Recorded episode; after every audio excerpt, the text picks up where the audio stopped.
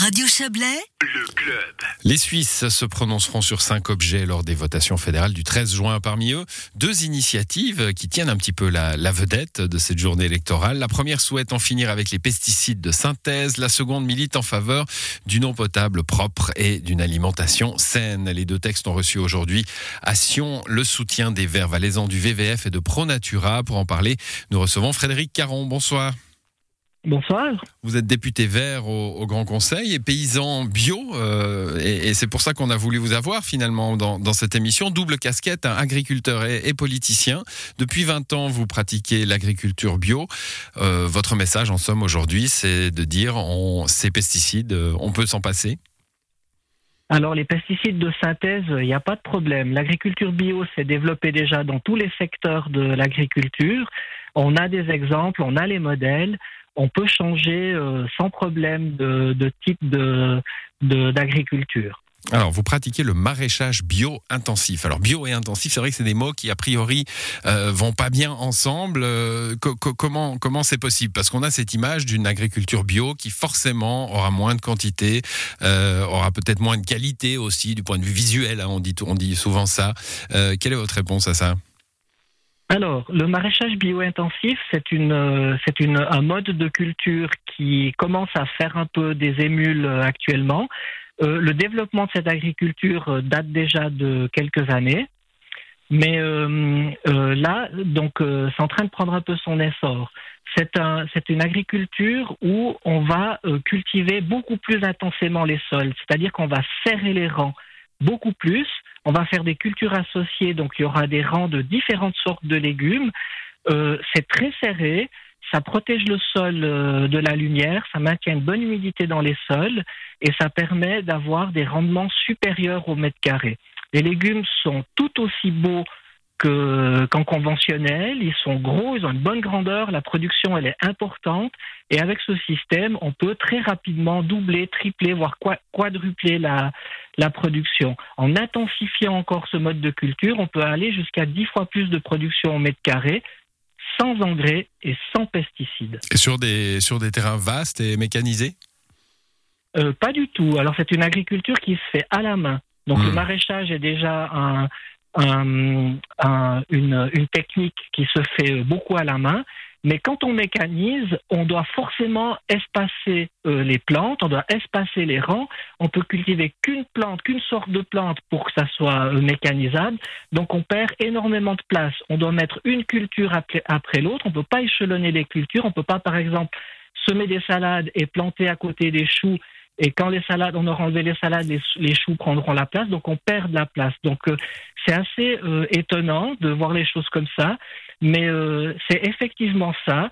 Quand on a, on mécanise, on diminue la charge en travail, c'est ce qu'apporte la mécanisation, mais on perd en production au mètre carré. Mmh. alors, j'entends, j'entends, je vois les sourires de vos opposants. Hein. Je vais, je vais me faire leur porte-parole en disant bon bah c'est bien, euh, c'est sympa pour un pour un petit terrain d'un agriculteur bio qui fera sa vente à domicile, euh, mais ça va pas nourrir un pays. C'est ce que disent les opposants. Hein. Ils disent bah finalement on va on va augmenter les importations avec ça et les prix de la nourriture.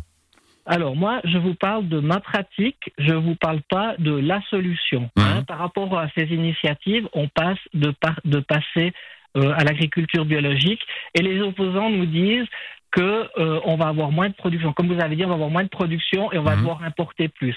Alors, c'est pas tout à fait vrai ça, parce que actuellement, on n'est pas euh, du tout autonome. On a une, une, au niveau de la production végétale, on est à moins de 40% d'autonomie au niveau national.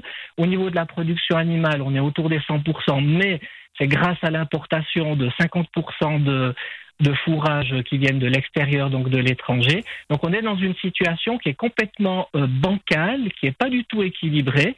Et de, de, de, de renoncer aux pesticides de synthèse, ça va faire une très légère baisse dans un premier temps de la production parce que les sols sont passablement abîmés par cette agriculture industrielle, mais euh, très vite, avec l'agriculture bio et en changeant les produits, on va pouvoir maintenir une certaine fertilité. Et c'est ce que j'ai constaté chez moi. Gentiment, les rendements augmente avec le temps. Mmh, à long terme, on est gagnant. À court terme, non. L'emploi pourrait augmenter aussi, si je vous entends bien. Hein. Euh, fini la mécanisation, ça veut dire euh, plus, de, plus de bras pour l'agriculture?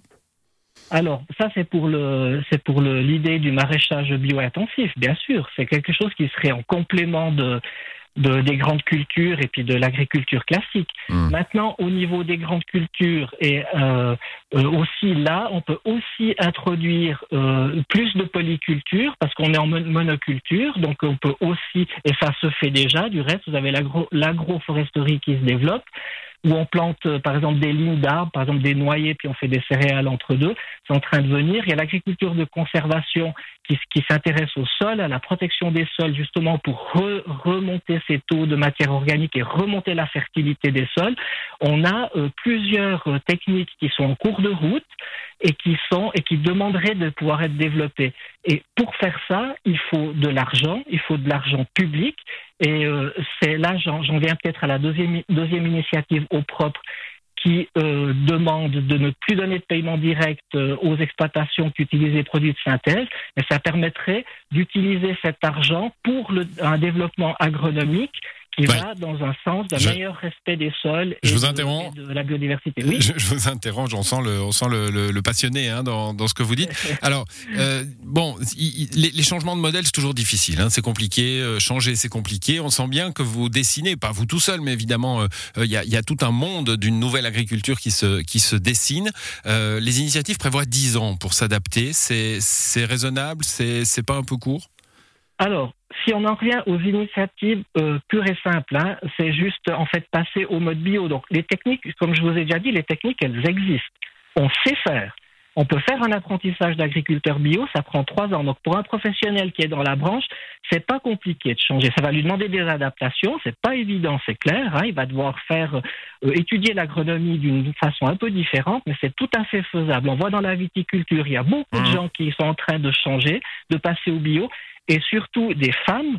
Hein, je leur fais un clin d'œil. Merci les femmes qui sont en train de passer euh, la viticulture au bio. Très bien. Bon, on va, on va, on va en rester là, Frédéric Caron. Euh, donc, ces deux initiatives seront, euh, seront soumises au peuple le 13 juin prochain. Euh, une, dernière question, réponse courte. Hein. Euh, vous êtes agriculteur, vous êtes politicien aussi, je l'ai dit, député vert au, Grand Conseil, mais euh, agriculteur, on a, on a vu dans les cantons voisins des agriculteurs qui se sont engagés pour ces deux initiatives et qui ont reçu des menaces. On sent qu'il y a un climat de tension hein, à l'intérieur du monde de l'agriculture et autour de ces initiatives. Vous, vous, vous, y allez la, fleur au fusil, vous n'avez pas, vous avez pas de crainte Moi, il n'y a, a, pas de souci. Je suis quelqu'un de très ouvert, de très aimable. J'ai pas de problème avec mes collègues agriculteurs. J'ai un très bon contact avec eux. Tout se passe très bien. On peut échanger d'une manière tout à fait paisible. Je suis respecté et je respecte leur travail. Je comprends leur situation. Je sais que pourquoi ils en sont là et je, vois euh, et je comprends leur réaction tout à fait euh, par rapport à ces, initiatives et à leur peur. Mmh, très bien, bah, merci à vous. vraiment, euh, moi j'ai pas de soucis. Très bien, Frédéric Caron. Rien à déplorer. Merci à vous. Bonne soirée. Je rappelle que vous êtes député au, Grand Conseil valaisan et agriculteur bio en faveur donc de ces deux textes phyto du 13 juin prochain. Bonne soirée. Merci.